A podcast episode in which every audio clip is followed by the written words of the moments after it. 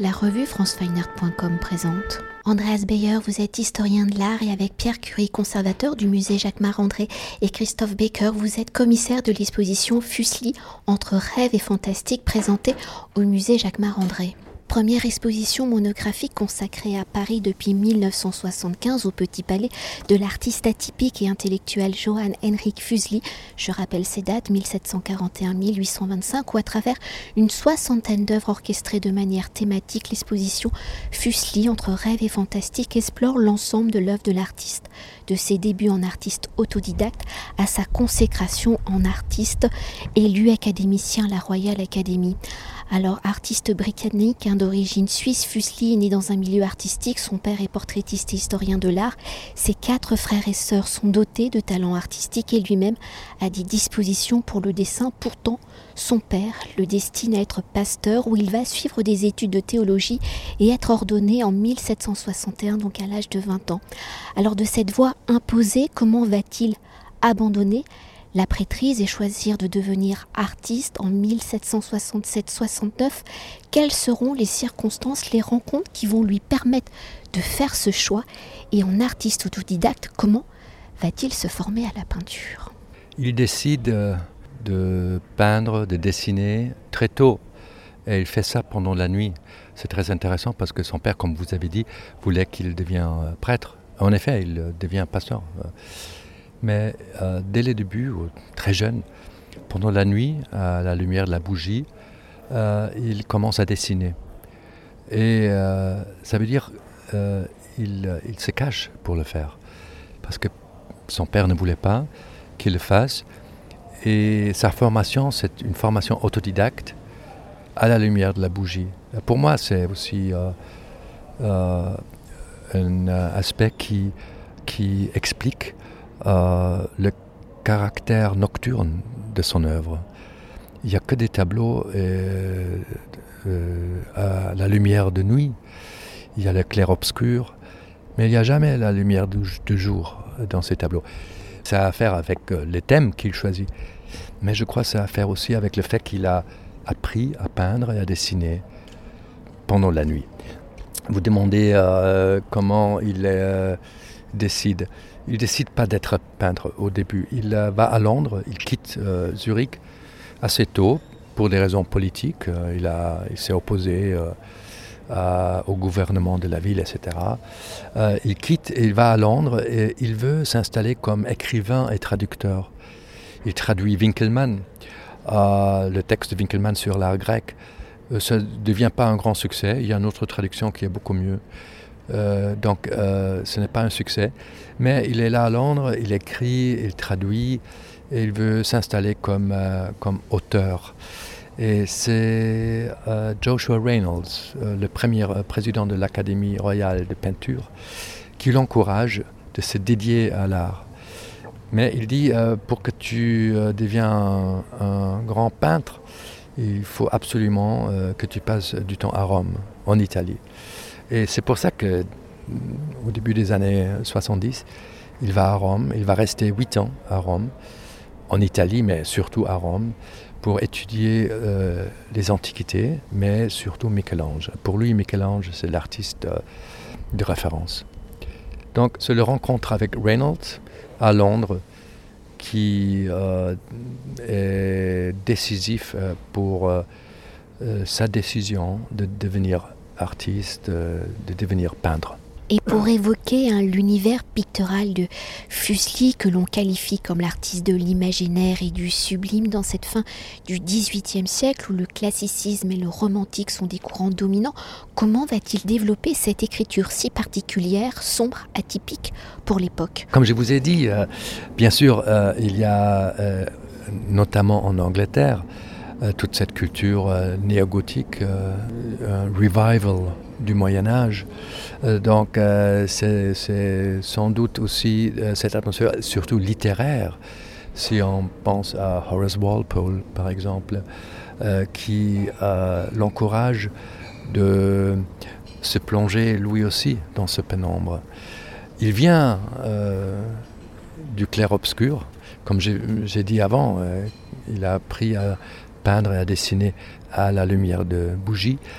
Mais il va en Angleterre et il trouve là le pénombre aussi, dans le Gothic Novel, par exemple. Donc, je crois les deux, ça va très bien ensemble. Il va à Londres pour pour avoir un plus grand public, parce que surtout à Zurich, il pouvait pas rester. mais euh, il va à Londres peut-être aussi parce qu'il, euh, tout d'abord parce qu'il adore Shakespeare.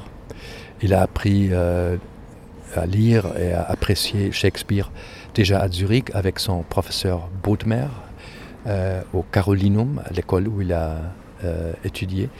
Euh, donc il, est, très intéressé à Shakespeare, il connaît bien l'anglais, et peut-être, mais il faut dire qu'il n'y a pas vraiment des sources pour le prouver, mais je crois que c'est vraiment la culture du, euh, de, la Gothic novel euh, qui l'attire. Et il, voit qu'en Angleterre, il y a une, une, tendance qui correspond à son propre clair-obscur. Voilà, je dirais comme ça.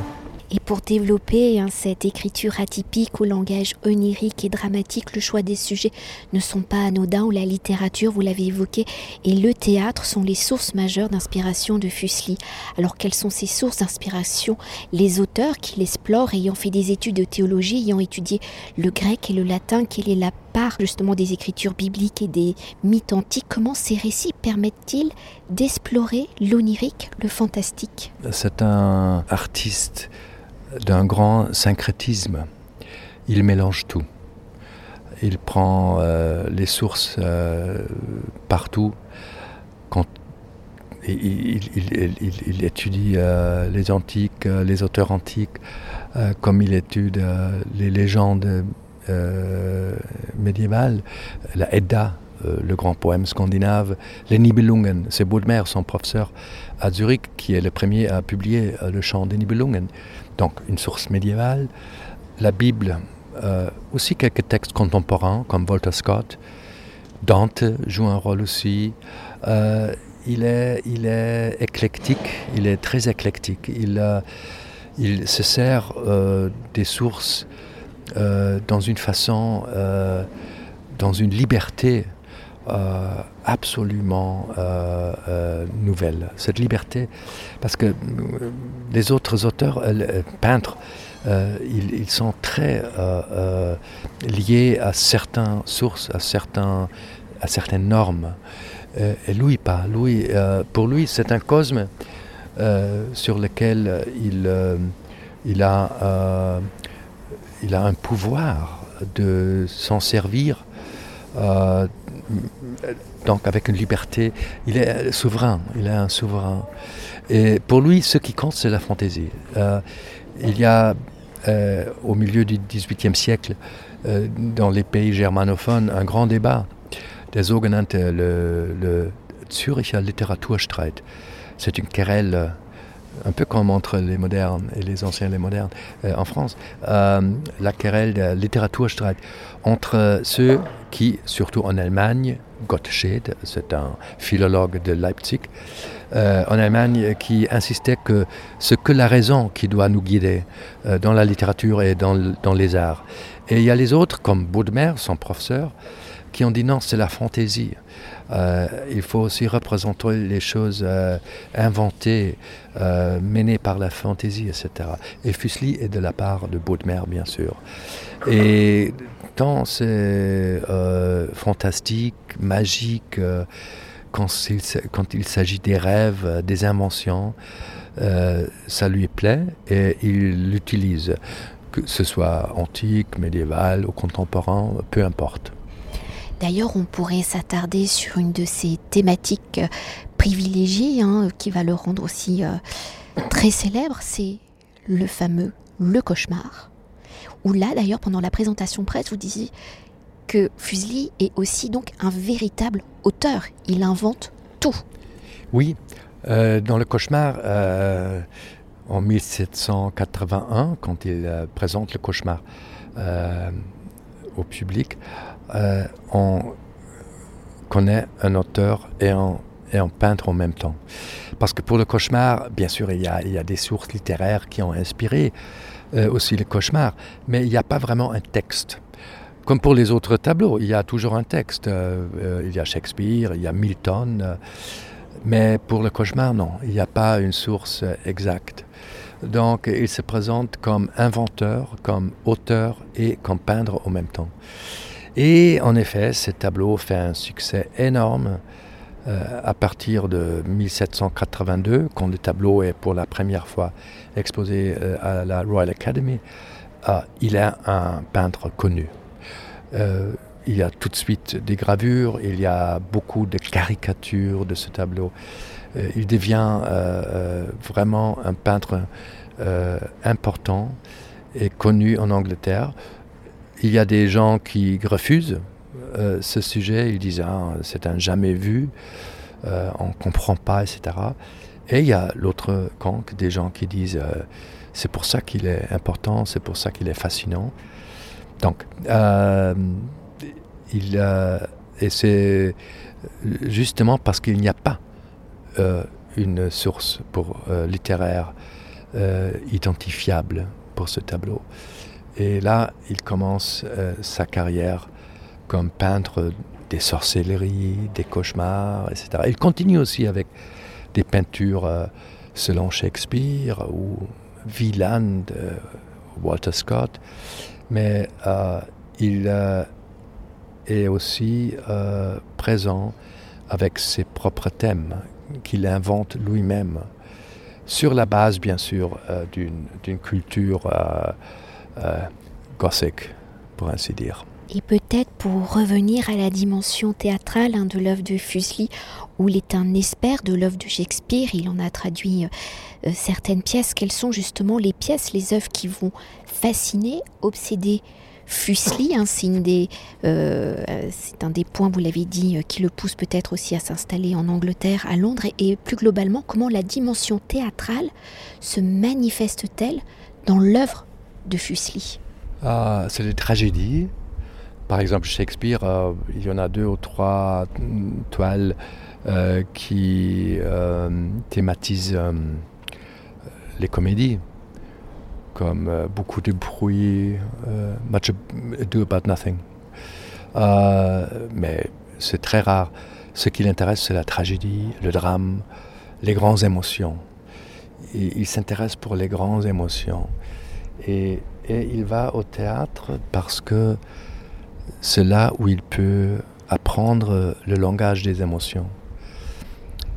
Il est un, visiteur de théâtre régulier, mais il n'est jamais un portraitiste ou un chroniqueur du théâtre.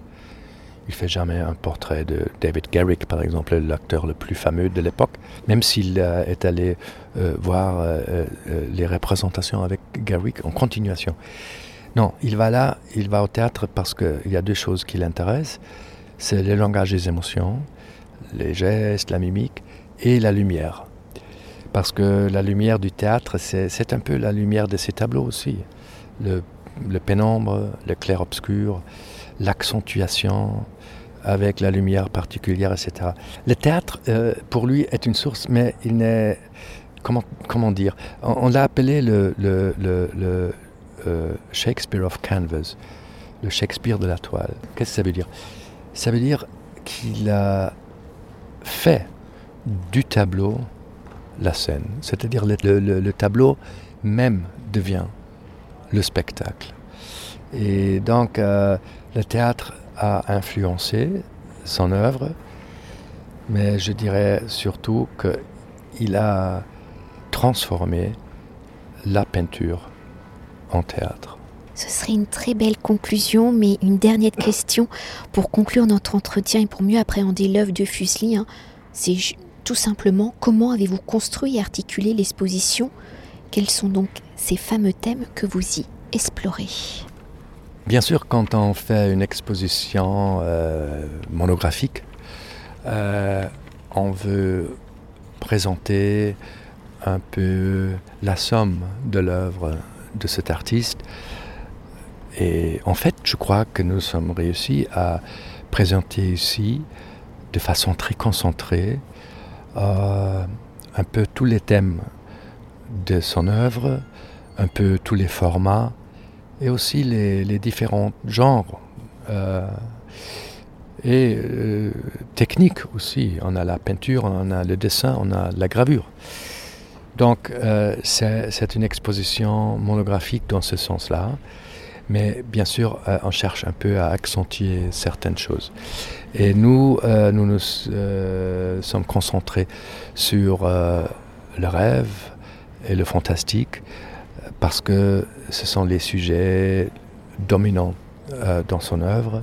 Comme je vous ai dit, le, la grande querelle entre euh, la raison et la fantaisie dans la littérature, dans les pays euh, germanophones au XVIIIe siècle, voit Fuseli de la part de la fantaisie, de l'invention, d'irréel, etc. Donc on a choisi à part de vouloir faire connaître un peu l'œuvre dans son intégralité, on a voulu euh, accentuer surtout ces aspects-là. Mais aussi avec ça, euh, un aspect qui est selon moi euh, pas négligeable, il est aussi un psychologue avant la lettre. on sait que Sigmund Freud avait dans son bureau une gravure du cauchemar. Euh, il n'en écrit pas, mais euh, c'est quand même prouvé qu'il avait une gravure du cauchemar euh, au mur dans son bureau à Vienne. Et donc, cela souligne le rôle important de Fuseli dans le contexte de la psychanalyse. Et c'est aussi pour ça que les, surréalistes ont découvert Fuseli au début du XXe siècle.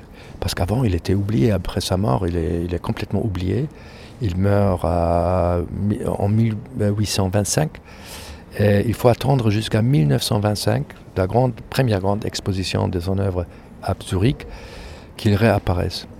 Et il réapparaît, pourquoi? Parce qu'il y a la psychologie et il y a le surréalisme. Euh, deux mouvements, pour ainsi dire, qui euh, voient en Fuseli un précurseur.